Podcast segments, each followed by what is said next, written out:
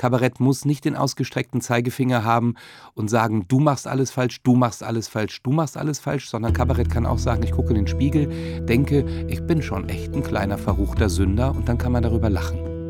Sinnsuche. Ein Podcast der Kirche im NDR. Also wenn ich am Wochenende die Zeitung aufschlage, dann lächelt er mir entgegen. Smart wie Bobby Ewing aus Dallas oder Hans Siegel im Bergdoktor. Weißes Hemd, die Arme verschränkt und die eine Augenbraue leicht nach oben gezogen. Lässig cool und irgendwie hintersinnig. Der Vertreter für gehobenen Blödsinn ist zu Gast bei Sinnsucher. Herzlich willkommen, Kabarettist Matthias Brodowy.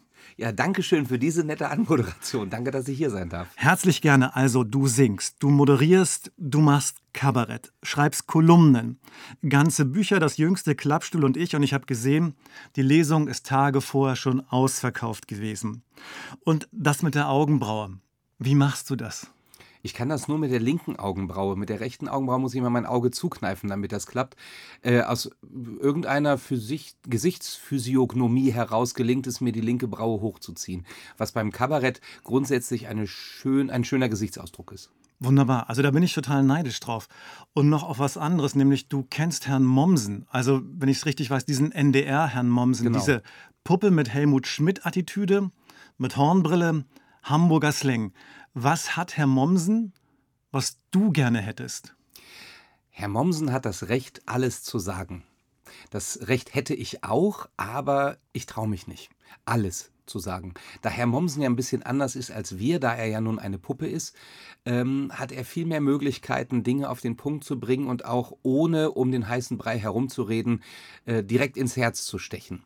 Und das macht seine smarte Art natürlich auch aus, dass er so wunderbar direkt ist. Und äh, manchmal wünschte ich mir so zu sein wie Herr Mommsen. Wie sieht eure Zusammenarbeit aus? Also hinter Herrn Mommsen steckt ja der Zivi sozusagen, äh, der Mann, der Herrn Mommsen fest in der Hand hat, Detlef Wutschig. Wir arbeiten seit 2007 zusammen und beim ersten Theaterstück, da erinnere ich mich noch ganz genau dran, da hatten wir noch eine andere Puppe, nicht Herrn Mommsen, sondern äh, einen gewissen Herrn Engel, ein Showmaster, sehr stark angelehnt an Johannes Hesters, aber genauso groß wie Herr Mommsen, auch geführt von Detlef Wutschig. Und äh, wir haben geprobt und geprobt und geprobt. Und irgendwann eines äh, Morgens, morgens habe ich ihm dann gesagt, weißt du was, Detlef, ich habe heute Nacht von Herrn Engel geträumt. Aber weißt du, was das Irre war? Du warst nicht hinten dran. Herr Engel stand für sich. Und dann sagte Detlef Wutschig zu mir, jetzt hast du es vollständig begriffen. Und seitdem spiele ich nur, für mich existieren nur noch die Figuren. Von Herrn Mommsen habe ich auch schon geträumt. Ich habe mal einen Autoausflug mit Herrn Mommsen gemacht im Traum und da war Detlef Wutschig auch nicht dabei. Also diese Figuren sind autonom, wenn man mit ihnen, also wie ich jetzt seit 16 Jahren auf der Bühne steht, gewinnen die so ein Leben. Der Puppenspieler existiert für mich beim Spielen nicht. Für mich existiert nur die Puppe, was ein äh, Zeichen dafür ist, was für ein großartiger Puppenspieler wiederum Detlef Wutschig ist, dass er die Puppe derart beseelt. Und wenn er so viele menschliche Züge hat, also das ist auch was, was, was ich bei Walt Disney gelesen habe, der, als er Mickey Mouse geschaffen hat, gesagt hat, das Geheimnis oder der Erfolg liegt eben darin, dass dieser kleine Kerl etwas von der Wehmut Charlie Chaplins hat und menschlich wirkt. Und das baut dann die Brücke zu den Fans, den Zuschauerinnen und Zuschauern. Ja, ja, also ich, ja genau, ich, das, das Menschliche und ja, Wehmut, das wäre jetzt bei Herrn Mommsen ist es, glaube ich, nicht die Wehmut, bei Herrn Mommsen ist es, glaube ich, die Direktheit. Also einerseits hanseatisch, die Hanseaten sind bekannt dafür, Understatement zu pflegen und Sachen tendenziell indirekt, aber deutlich zu sagen. Und Herrn Mommsen, Herr Mommsen ist noch eine Spur drüber und haut das Ganze raus, aber mit dem schönen Hamburger Slang. Wunderbar. Und wenn wir schon beim Direktsein sind, lass uns heute über Humor sprechen. Und ich würde mich gerne diesem Thema, dem Humor annähern über eine unserer Rubriken, die wir bei Sinnsuche haben, nämlich über Wer hat das gesagt? Also ich habe ein paar Zitate rausgesucht und mitgebracht und ich lese die vor und dann frage ich mal, ob du das kennst, ob du eine Ahnung hast, von wem das sein könnte. Jetzt falle ich bestimmt. Nein, nein, nein, das ist, das, ist hier, das, das ist hier keine Besserwisser-Rubrik, ja. sondern eine, über die wir nochmal, über das Thema nochmal anders ins Gespräch kommen. Also, das erste Zitat, was ich mitgebracht habe, das beginnt so oder das geht so. Der Friede beginnt mit einem Lächeln. Wer könnte das gesagt haben? Es könnten tausend Leute gesagt haben, das wäre für mich ein klassischer Hüsch eigentlich normalerweise. Der Friede beginnt mit einem Lächeln. Ähm, aber wahrscheinlich ist es noch nicht Hüsch. Äh, ich weiß es nicht, nein. Mutter Teresa hat das gesagt. Ah, okay. Mutter Teresa, also diese Frau, die in Indien da in den armen ja, ja. Ähm, eine wunderbare Arbeit gemacht hat. Und ich finde, sie hat recht. Also der Friede beginnt mit einem Lächeln. Und das ist für mich so, Weihnachten hat damit was zu tun. Ja.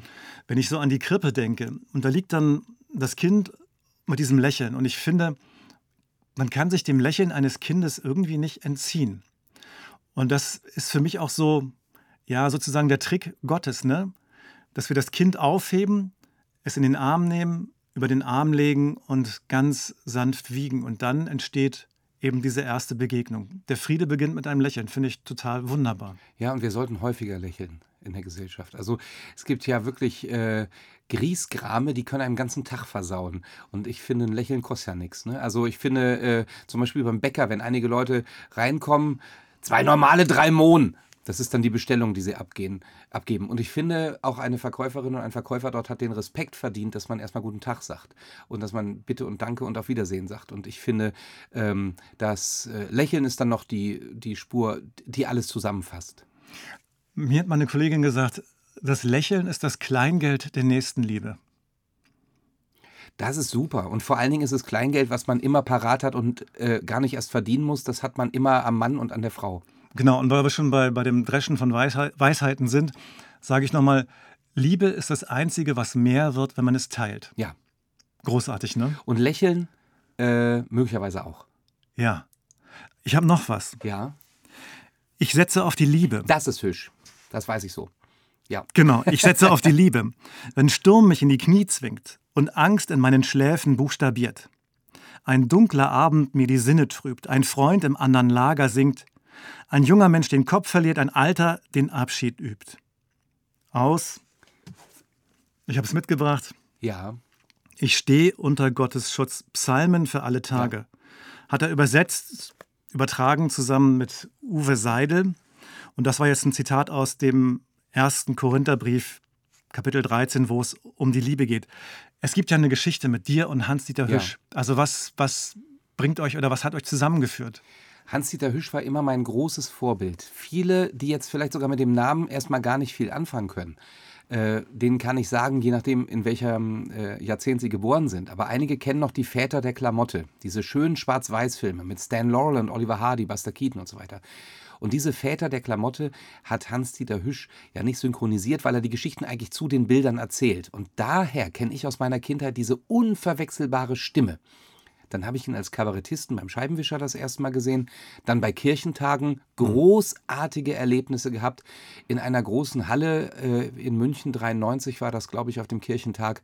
Eine Messehalle proppenvoll. Dann kommt dieser kleine Mann auf die Bühne, setzt sich an seine Orgel und tausende Menschen sind still, still. Mhm und hören zu. Und für mich war es das Größte, als es einen Wettbewerb am Niederrhein gab, das Schwarze Schaf. Er war Schirmherr und Juryvorsitzender und äh, ich habe damals teilgenommen, um ihn zu treffen. Das war mein einziges Kriterium. Ich wollte da ja. nicht gewinnen, ich wollte Hans-Dieter Hüsch treffen. Dann hatte ich meinen Auftritt und dann war die Jury-Sitzung und dann kam er zu uns im Backstage-Bereich, zwinkerte mir zu und ich wusste nicht, was das heißen soll, aber es hieß, du hast den ersten Platz. Und ähm, cool. Äh, damals habe ich dieses schwarze Schaf vom Niederrhein aus seiner Hand bekommen. Wir haben dann den Kontakt gehalten. Bis heute habe ich den Kontakt zu seiner Frau und zu seiner Tochter noch. Wir sind ja. äh, befreundet und ähm, ich bin für diese Begegnung dankbar und glücklich und er ist bis heute mein größter Lehrer. Mhm. 2005 ist er gestorben mit 80 Jahren und der war häufig auf Kirchentagen. Also ich kannte ihn aus dem Scheibenwischer. Ja. Auf Kirchentagen habe ich ihn nicht erlebt. Und dann hat mir ein Kollege, als ich damals Gemeindepfarrer in Ostfriesland wurde, dieses Buch geschenkt. Und ich war, ich dachte, was soll das denn, Hans-Dieter Hüsch? Habe reingelesen und dachte, wow, also wie der mit Worten umgeht und wie der diese manchmal doch altertümliche Sprache der Bibel überträgt, aber so überträgt, dass sie heute noch mal ganz neu und ganz anders spricht, also ganz viel Gefühl. Also Hans-Dieter Hüsch hat dich auf die Kabarettbühne mitgestoßen. Er hat, mich, er hat mich sozusagen, ich war hier in Hannover, habe Ensemble-Kabarett gemacht, habe ein Soloprogramm gehabt, wäre aber über die Grenzen Hannovers nie herausgekommen. Hüsch habe ich zu verdanken, dass ich eine erste Deutschland-Tournee gemacht habe. Bin mit ihm ein paar Mal gemeinsam aufgetreten. Ich war der einzige Bühnengast bei seinem Tourneeabschied im alten äh, Gymnasium in Mörs, wo er zur Schule gegangen ist. Damals war eine riesengroße Veranstaltung, ähm, damals mit Bundespräsident Johannes Rau, der ein enger Freund von Hans-Dieter Hüsch gewesen ist. Ähm, und ich war der einzige Bühnengast. Das war für mich sozusagen die Adelung und ähm, bin für, diese, für all diese Auftritte unendlich dankbar. Man kann kein, nach meinem Empfinden keinen besseren Lehrer haben. Für mich ist er, wenn jemand fragt, wer war dieser Hüsch, was für Kabarett hat der gemacht? Er war jetzt mit eigenen Worten ein stillvergnügter Clown, hm. aber auch ein Prophet vom Niederrhein, ein sehr gläubiger Mensch, ein Humanist, ein Aufklärer. Was er nicht hatte, war Zynismus, Sarkasmus. Ähm, er war kein Oberlehrer, er war ein Poet und Lyriker und hat gezeigt, Kabarett funktioniert indem man selbst in den Spiegel guckt und über seine eigenen Unzulänglichkeiten spricht. Kabarett muss nicht den ausgestreckten Zeigefinger haben und sagen, du machst alles falsch, du machst alles falsch, du machst alles falsch, sondern Kabarett kann auch sagen, ich gucke in den Spiegel, denke, ich bin schon echt ein kleiner verruchter Sünder und dann kann man darüber lachen. Das ist ähm, für mich die Königsklasse des Kabaretts gewesen. Das ist nicht immer verstanden worden von den Menschen, er ist auf der Burg Waldeck 1968 zwischen Hannes Wader und Franz Josef Degenhardt ausgebuht worden, weil er nicht links genug war, weil er nicht Aha. politisch genug gewesen ist. Er war aber immer ein so großer Humanist, wenn man heute seine Texte liest. Jeder Text ist für das Jahr 2023 geschrieben. Selbst Texte, die schon 50 Jahre alt sind. Das ist eine große Kunst, wenn Texte die Zeit derart überdauern. Hm. Also du bist ja auch ein gläubiger Mensch wenn ich das so sagen, ja. wenn ich das so sagen darf. Und äh, du hast eine Gemeinsamkeit mit Harald Schmidt. Er spielt Orgel, ja. gerne Bach, und du bist auch Kirchenmusiker.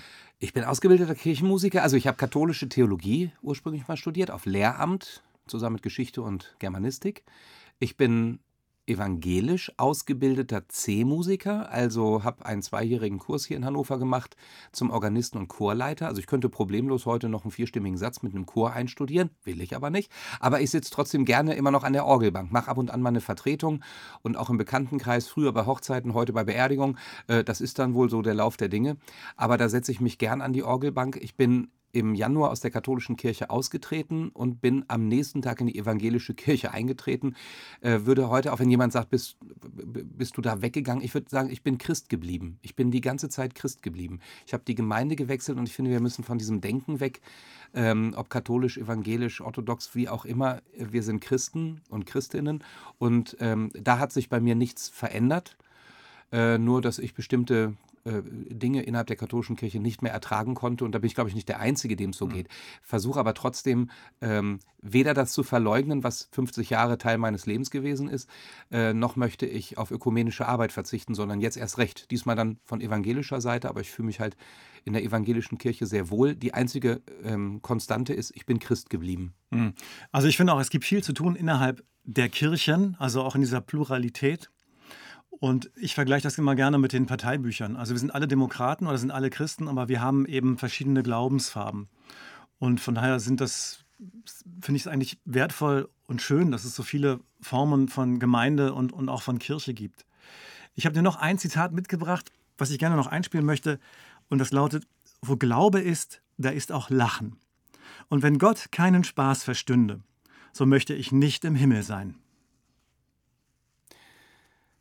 Tja, das könnte Karl Valentin sein, ne? Valentin, nicht Valentin, Karl Valentin, aber ist er nicht, ne? Oder? Nee, ist er nicht. Ist Martin Luther. Ach. Martin Luther aus Ach. den Tischreden. Ach, das hätte ich jetzt nicht gedacht. Also ich habe Luther immer für so einen alten Knochen gehalten. Ähm, als Historiker würde ich sagen, ist Luther für mich nicht die sympathischste aller Figuren.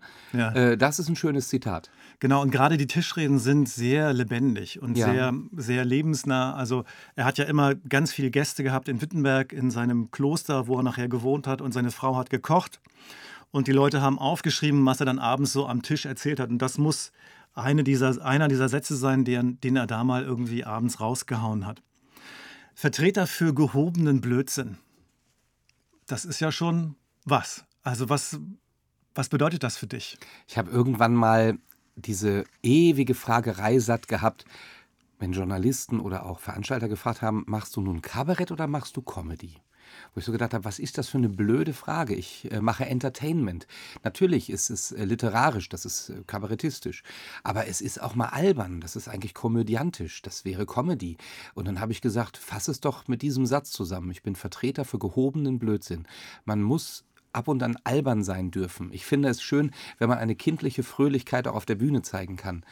Aber es funktioniert, glaube ich, andererseits auch nur, wenn man gleichzeitig vielleicht auch, äh, wenn es im Kabarett nun mal ist, den Intellekt ein bisschen bedient und zumindest literarisch und poetisch arbeitet. Deswegen gehobener Blödsinn. Also ich finde das super. Das ist ein ganz toller Markenkern oder ein ganz toller ähm, USP. Unique uh, Selling Point, irgendwie, glaube ich, muss man das so übersetzen. Und deswegen habe ich das auch nochmal ins schlechte Englisch übersetzt. Chief Director for a High-Level Bullshit. Das wäre dann der Vertreter für gehobenen Blödsinn für, für die Marketing-Leute. Sehr cool. Ich glaube zum Beispiel, also das fällt mir gerade ein, dass dieser Begriff, was bist du denn für ein Heini? Wahrscheinlich, ich vermute mal, das kommt vielleicht aus, aus, dem, aus dem englischen Sprachgebrauch His Royal Highness. Also, was bist du für ein Heini? Ist meine Vermutung, aber ich weiß nicht, ob das wahr ist. Was war denn der Mo Moment, die Entdeckung der eigenen Witzigkeit? Also, wann hast du gemerkt, ich kann andere zum Lachen bringen? Oh, das war früh. Das haben mir andere gesagt, dass ich sie zum Lachen bringe. Ich habe, glaube ich, mit fünf, sechs Jahren Rudi Carell na versucht nachzumachen. Ähm, und äh, habe Showmaster gespielt. Mit, das war mit fünf, sechs Jahren. Äh, damals durfte ich offenbar schon bei meinen Großeltern mal Dalli Dalli gucken. Wir hatten selber gar keinen Fernseher, aber meine Großeltern hatten einen. Dalli Dalli oder eben der große Preis oder diese Sachen. Und ich wollte Showmaster werden. Das war für mich äh, immer klar. Äh, später dann ähm, habe ich immer EWG geguckt mit Hans-Joachim Kuhlenkampf. Und Kuhlenkampf war für mich das große Vorbild. Dampfplauderer. Und das ist das, was ich, glaube ich, bis heute kann. Wenn ich irgendwo eine Moderation mache und irgendwas geht schief, das ist immer meine Lieblingssituation, weil ich quatschen kann, quatschen kann, quatschen kann. Ähm, das ist etwas, was ich äh, kann. Ob das dann Substanz hat, das soll das Publikum beurteilen. Wie ist das mit Humor und Glaube? Haben die was miteinander zu tun? Unbedingt. Ich glaube, dass ähm, der, also nein, andersrum. Der Glaube ist eine wunderbare Grundlage für Humor, denn wenn man über diese Schöpfung lächeln kann und wenn man über Unzulänglichkeiten lachen kann, über äh, bestimmte Dinge einfach lachen kann. Äh, das hat erstens Lebensfreude und zum einen, äh, zum einen Lebensfreude, zum anderen ist es, glaube ich, so, dass Lachen, Lächeln, Fröhlichkeit ähm, immer sowas wie Hoffnung und Zuversicht in sich trägt. Und äh, gläubige Menschen sind eigentlich Leute, die genau das in sich tragen sollten. Ich möchte eine kleine Geschichte von Hans-Dieter Hüsch dazu erzählen, ja. die ich so wunderschön finde. Er hat einmal ein Treffen beschrieben, wie er dem lieben Gott begegnet ist. Das war am Niederrhein. Da kam ihm ein Landstreicher entgegen auf dem Fahrrad, der geriet ins Schlingern und fiel vom Rad und fiel Hans-Dieter Hüsch in die Arme. Und äh, Hans-Dieter Hüsch hat ihn aufgefangen. Und dann ähm, hat er ihn wieder losgelassen, dass er sich dann also hinstellen konnte. Und dann ähm, war der andere, der Radfahrer, jetzt etwas durch den Wind, nahm erstmal einen Zug aus dem Flachmann, bot Hans-Dieter Hüsch auch ein an und dann sagte, ich bin der liebe Gott. Ich bin gerade auf dem Weg zu meiner, Schwester, äh, zu meiner Schwester am Niederrhein in Dienstlaken. Da hat die eine Wäscherei und ab und an helfe ich aus. Und dann hat er, da hat der liebe Gott Hans-Dieter Hüsch in den Himmel eingeladen. Nur temporär. Er darf wieder zurück. Aber da oben soll er mal ein bisschen seine Geschichten lesen. Diese Geschichte ist so wunderschön, kann man äh, nachlesen, antiquarisch leider nur in dem Buch Wir sehen uns wieder. Aber äh, wenn man äh, im Internet antiquarische Bücher sucht, findet man Wir sehen uns wieder von Hans-Dieter Hüsch, die Himmelsreise sozusagen. Ähm, diese Geschichte ist so wunderschön und so einmalig toll, weil sie eine Theologie umdreht. Normalerweise haben wir das Bild, was Rilke uns in dem schönen Herbstgedicht immer gibt. Und doch ist einer, welcher ja, dieses Fallen unendlich sanft, sanft in seinen ja. Händen hält. Wir fallen in Gottes Hand. Ja. Man kann nicht tiefer fallen als genau. in Gottes Hand. Und Hüsch dreht das Bild um. Der liebe Gott kommt einem wie ein Landstreicher, also völlig unerwartet, nicht in der Gestalt, in der wir ihn erwarten, entgegen ja. und fällt uns in die Arme. Hm. Was macht das Menschsein aus? Ich würde doch sagen, das Menschsein macht aus, dass ich einen anderen Menschen nicht fallen lasse. Wenn ich sehe, dass ich einem anderen Menschen helfen kann, der ohne mich hilflos wäre. Wer würde denn, wenn einem dieser Radfahrer nun in die Arme fällt, wer würde denn die Schritte zurückgehen und den Radfahrer fallen lassen? Das heißt, es ist, glaube ich, eine natürliche Reaktion, einem Menschen helfen zu wollen. Gott fällt uns in die Arme. Das heißt, unausweichlich begegnen wir ihm. Finde ich ein so, eine so fantastische Theologie. Sozusagen ein, äh, in dem Fall ohnmächtiger Gott hm. ähm, fällt dem Menschen in die Arme und nicht der Mensch fällt in Gottes Hand. Das ist eine so kluge und so intelligente ja. Verdrehung. Wenn man anfängt darüber nachzudenken, ist das eine äh, Gottesbegegnung, die ähm, wahrscheinlich die Theologen herausfordern könnte zu einem Symposion, äh, mal zu überlegen, was das für ein interessantes Gottesbild ist, wenn der Mensch Gott gar nicht ausweichen kann. Ja, also mich erinnert das einmal an einen, einen, einen Rocksong, Popsong von Joan Osborne, One of Us. Da wird das genau beschrieben. Also sie begegnet ständig Gott, also der Mutter in der Straßenbahn oder dem Mann, der Zeitungen aufpickt oder Flaschen sammelt und sagt, da begegnet dir Gott. Und das ist auch so ein bisschen bei Bonhoeffer, der sagt, ähm, Gott ist der Ohnmächtige. Ja. Der Ohnmächtige, den wir aus dieser Welt herausgedrängt haben. Und das ist nochmal eine ganz andere, eine ganz andere Theologie. Und ich finde auch, Kirche muss immer Kirche für andere sein. Und äh, zu den Menschen hingehen und sich um, um, um die kümmern. Und also, dass man mit dem, mit dem Lachen schon so ein bisschen den Himmel vorwegnimmt, finde ich auch schön. Also ich habe manchmal gedacht, so Lachen ist auch, wenn ich über mich selber lachen kann, dann schaffe ich auch so eine gesunde Distanz zu dem, was mir alles im Leben passiert und stehe schon vielleicht mit einem Zeh oder sogar mit einem Fuß so ein Stück weit im Himmel drin. Und ich habe die vergangenen Tage eine tolle Formulierung ge gehört. Martin Buber soll gesagt haben, jüdischer Theologe, dass der Humor der Milchbruder des Glaubens ist. Also dass die beide sozusagen an der, von derselben Mutter kommen, an derselben Brust miteinander gesogen haben. Das ist ein ganz tolles Bild und das möchte ich allen Fundamentalisten mal äh, ins Stammbuch schreiben, die es äh, ja tatsächlich in allen Weltreligionen gibt, auch im Christentum. Es gibt sehr viel humorlose Christen. Es gibt auch sehr viel, die immer empört sind äh, und sofort Blasphemie wettern. Vielleicht sogar bei dem Bild, was ich eben verwendet mhm. habe, äh, äh, Gott, der wie ein Landstreicher auf dem Fahrrad entgegenkommt. Da würden schon einige Fundamentalisten wieder schreien, Blasphemie, Blasphemie, weil sie die Liebe, die in diesem wunderschönen Bild steckt, gar nicht verstanden haben. Ich glaube tatsächlich, Religion ohne Humor, ohne die Befähigung über die, die Welt zu lachen und über sich selbst zu lachen. Mhm. Eine Religion ohne Humor ist immer fanatisch, ist immer fundamentalistisch und ist immer schlecht. Hm. Ich glaube, Humor, äh, ich glaube, Glaube, Religion braucht Humor, um überhaupt humanistisch zu sein um in der Gesellschaft ein, ein Recht zu haben. Eben nicht nur Vorschriften zu machen, ihr dürft dies, ihr dürft jenes. Ähm, das interessiert mich gar nicht, was die anderen machen, sondern äh, ich, ich finde eben tatsächlich, ich brauche erstmal eine heitere Gelassenheit, also um es mit Hüsch noch einmal zu sagen, es gibt von ihm diesen wunderschönen Text, ich bin vergnügt, erlöst, befreit. Gott nahm in seine Hände meine Zeit und so weiter und so weiter. Aber dieses Ich bin vergnügt, erlöst, befreit ist ein wunderbares Glaubensbekenntnis.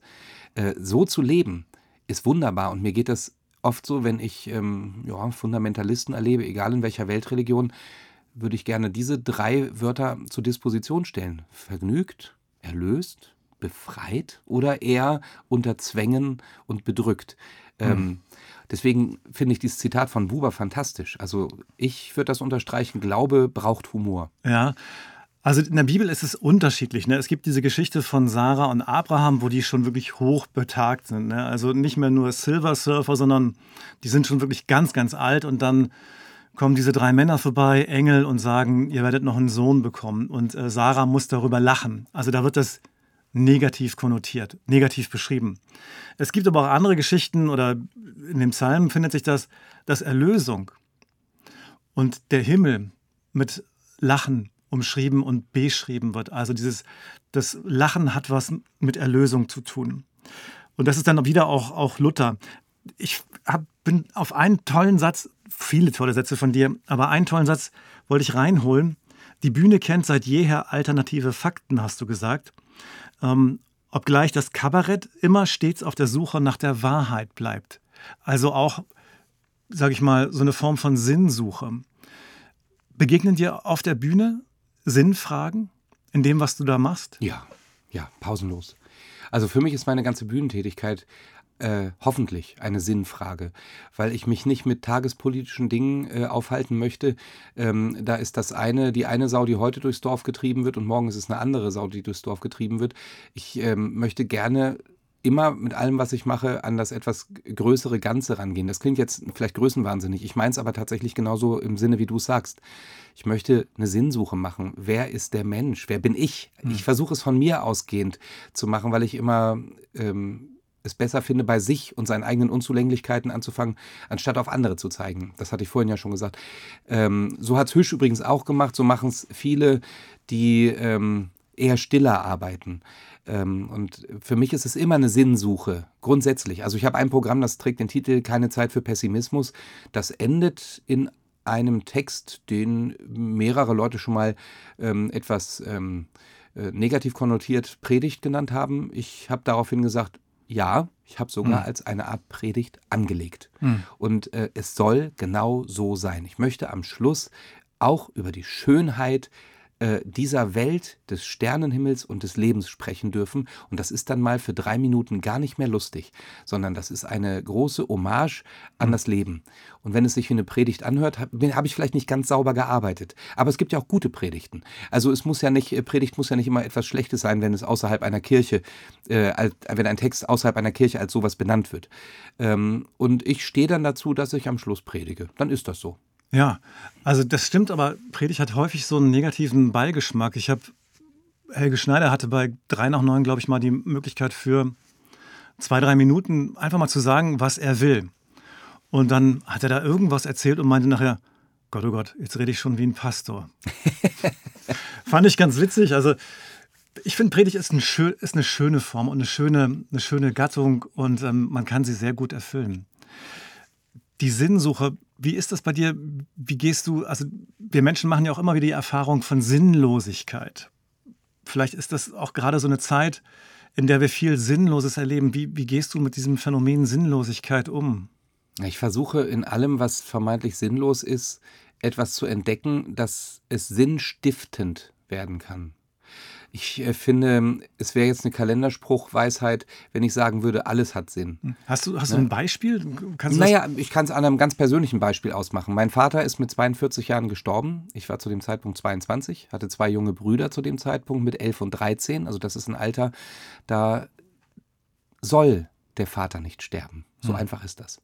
Und 42 ist, ich bin jetzt äh, bald zehn Jahre älter, äh, das ist kein Alter, wo man sterben soll das ist erstmal ein absolut sinnloses Ereignis. Mhm. Aber was ich machen kann, ist daraus etwas Sinnstiftendes für mich persönlich zu ziehen. Ich bin seitdem aktiv, ähm, zum Beispiel bei den Maltesern in der Hospizarbeit, habe das als großes Thema äh, bei mir auf der Agenda Menschen im Sterben zu begleiten, das Sterben wieder sichtbar zu machen. Beispielsweise haben wir demnächst eine Veranstaltung bei Desimo im Apollo-Kino in Hannover äh, zum Thema Tod, äh, zum Dia de los Muertos. Ich habe mit einem Bestatter ja. zusammen die Idee gehabt, lass uns doch diesen Dia de los Muertos mal auf, den, auf die Bühne holen. Nicht als kulturelle Aneignung, bevor jetzt jemand protestiert, sondern ähm, weil es einfach eine schöne Idee ist, ähm, den 31. Oktober, der Tag vor Allerheiligen, also der Reformationstag ist ja der Tag vor Allerheiligen, ähm, zu nehmen, wo in Mexiko diese Feiern beginnen, die am 2. November mit aller Seelen enden. Und zwar sehr bunt gefeiert werden. Der Tod wird zelebriert.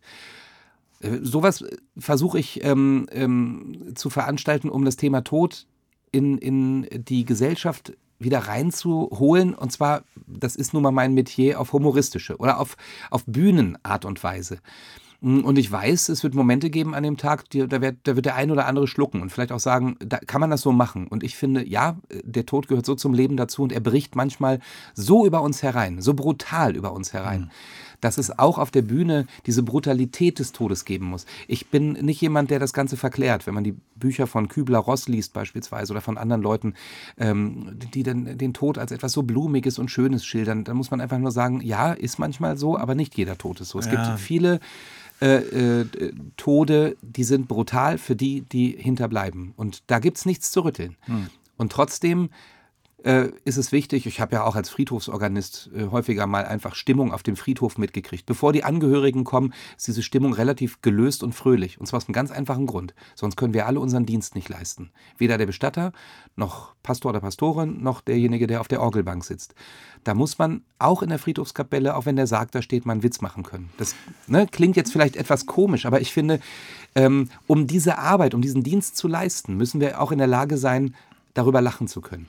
Ja, und also meine Erfahrung als Pastor, der auch viel beerdigt hat, ist, dass auf den Teetafeln oder Kaffeetafeln oder dem, dem Leichenschmaus danach wird auch viel gelacht nach einer gewissen Zeit. Man erinnert sich an bestimmte Momente mit dem Verstorbenen, ja. der Verstorbene und dann wird gelacht. Für manche ist das fremd, aber ich finde, so wird auch nochmal dass dieses Leben wertgeschätzt und das, was wirklich wertvoll ist und besonders wird, kommt da noch mal, taucht da nochmal auf in der Form des Humors.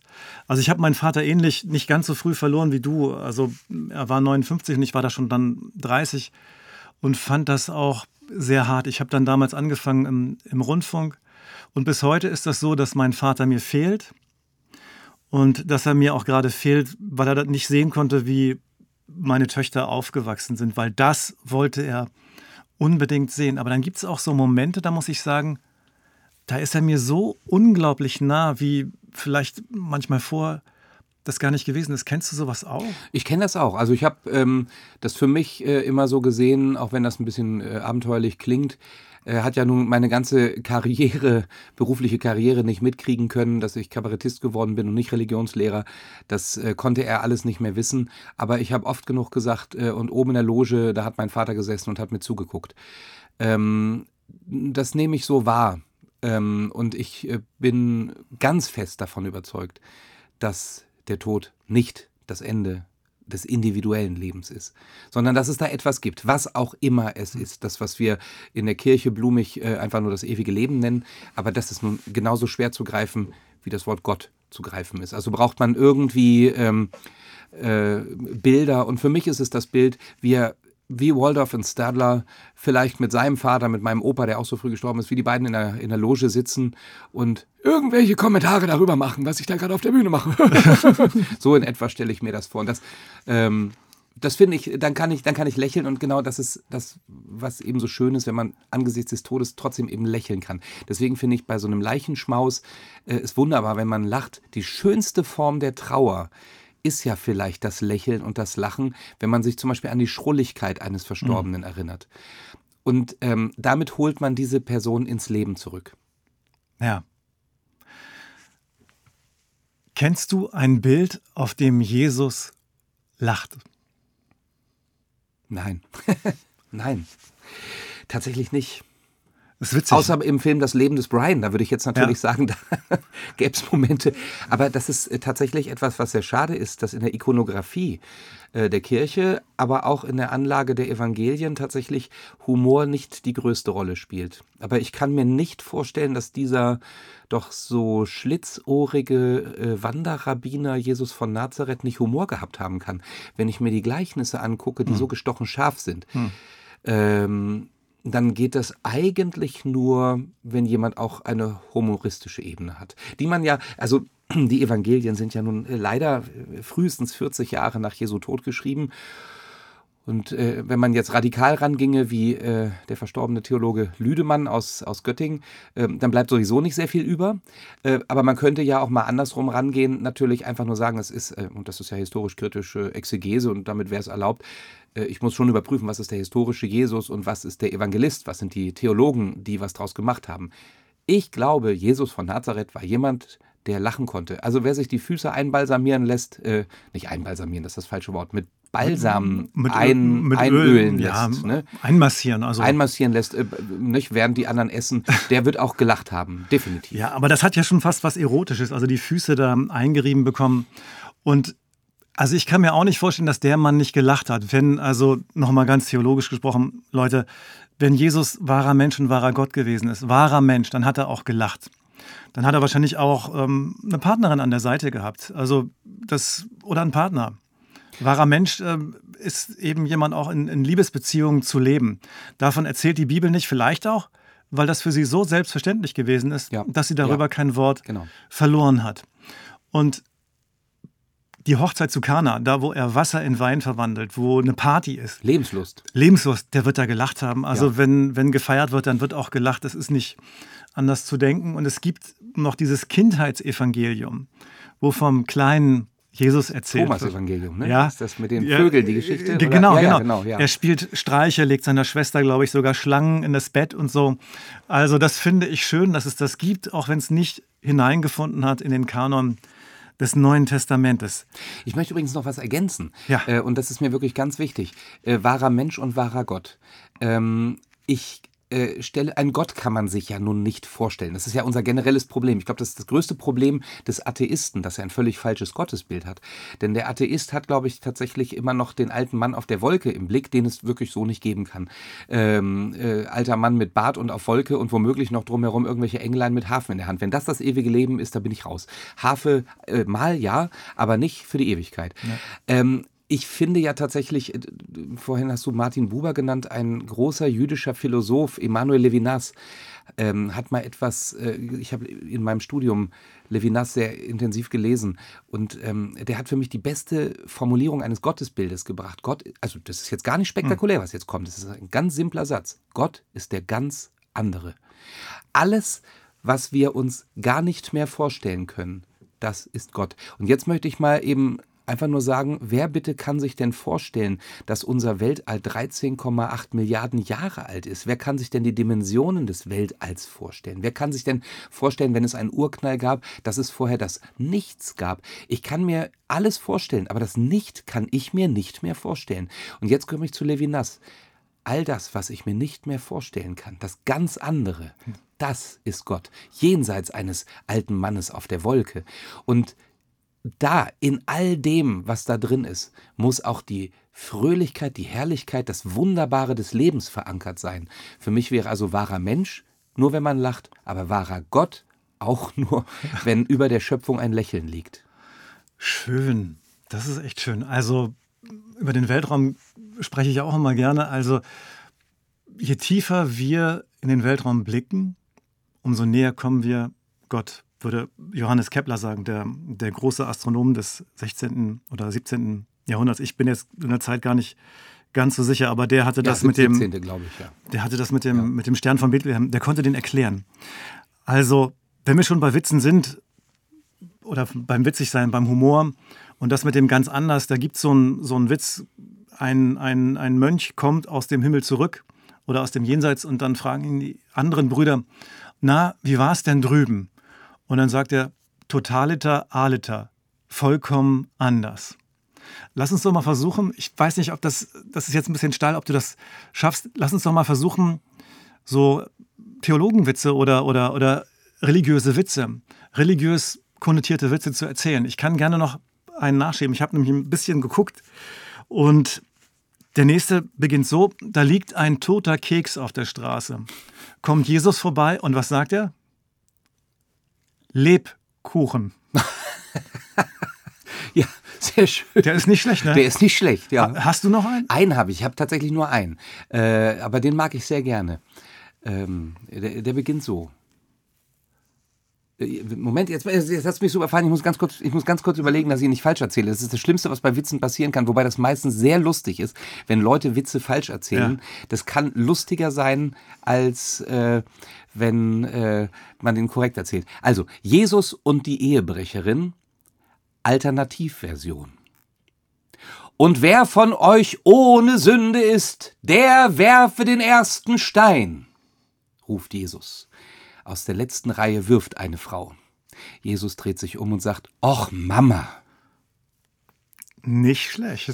Ist natürlich in einer säkularen Gesellschaft äh, so, dass dann äh, theologisch äh, etwas Versiertere den Witz erst erklären müssen. Ne? ja, also ich finde, manche Witze sind einfach auch so, dass man nicht gleich auf die, auf die Schenkel klopft und ein bisschen nachdenken muss. Und ich finde, das sind auch schöne Witze. Und ich hätte noch einen feministischen, theologischen Witz, denn da muss ich mir aber hier die Vorlage holen. Und zwar beginnt er mit Eva. Und äh, Eva sagt, Gott, es ist total duftig hier im Paradies, aber ich langweile mich total. Ich langweile mich total. Kannst du nicht irgendwas machen? Und dann sagt Gott, okay, Eva, dann werde ich für dich einen Mann erschaffen. Und Eva fragt, Gott, was ist ein Mann? Ah, dieser Mann wird mit vielen Fehlern und schlechten Charakterzügen ausgestattet sein. Er wird eitel und eingebildet sein. Er wird seltsame Witze erzählen, schnarchen und hinter einem Ball herlaufen. Aber er wird dich über alles lieben. Er wird nicht viel Verstand haben, sodass er deinen Rat brauchen wird, um vernünftig zu denken. Klingt klasse, sagt Eva. Wo ist der Haken, Gott? Du musst ihn glauben lassen, ich hätte ihn zuerst erschaffen. Aber das muss unser Geheimnis bleiben, so von Frau zu Frau. Super, super.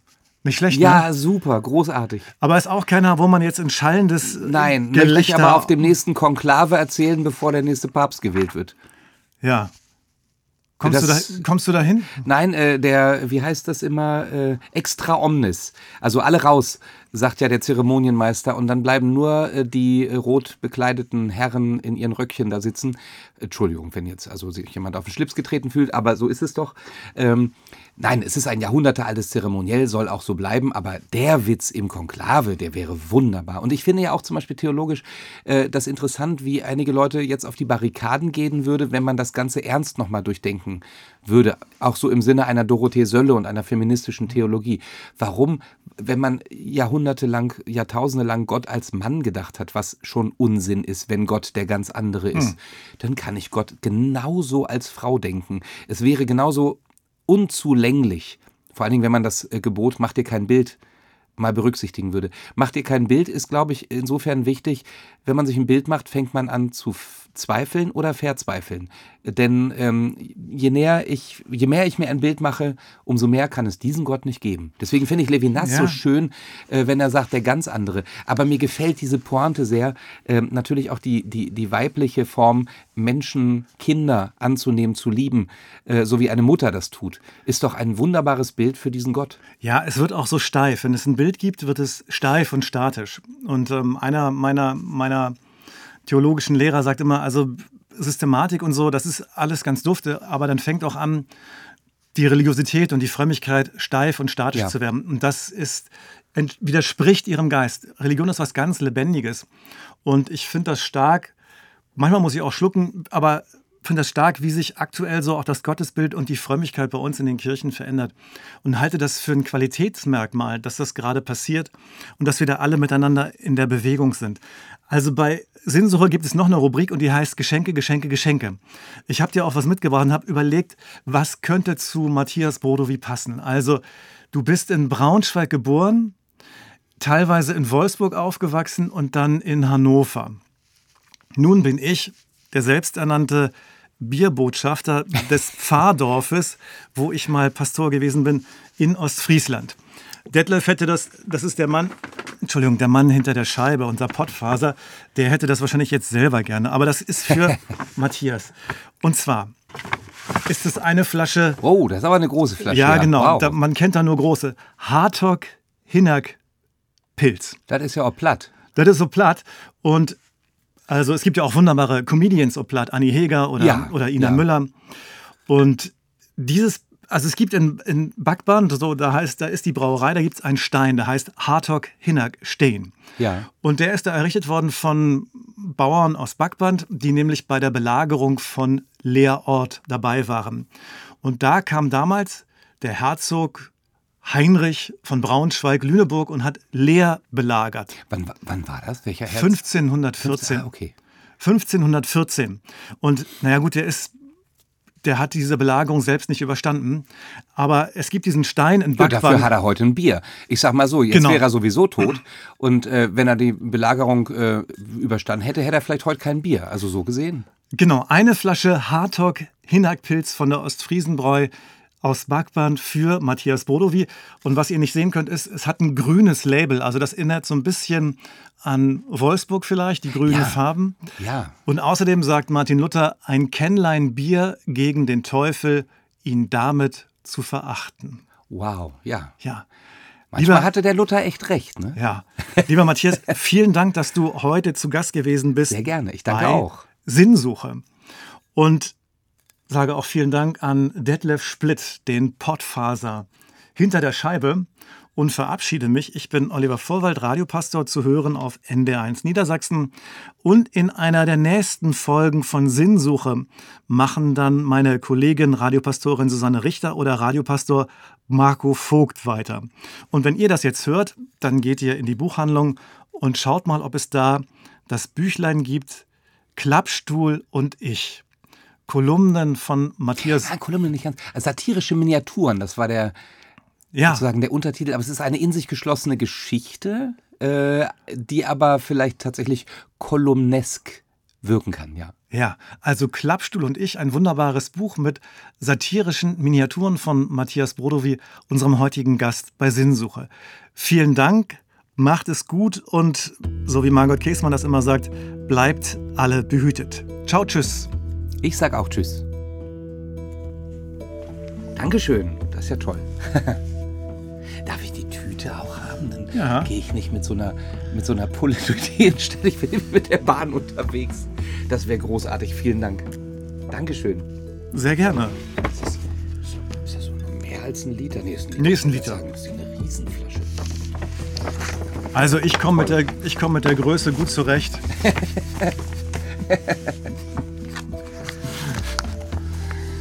gut, klasse. Also das hat noch Heike Schmidt hier hingelegt. Heike Schmidt ist unsere Ja. Kollegin und Mitarbeiterin. Und sie hat mir vorhin nochmal das Hannover-Lied vorgespielt. Also mit Leibniz und dem, mit und, Keks, und ja. dem Keks, die Stadt mit Keks und so. Das ist auch noch, Super. Dankeschön, dann herzlichen Gruß. Ja, das- Sie, ne? Ja, gebe ich weiter. ja. Dankeschön. Das hat Spaß gemacht.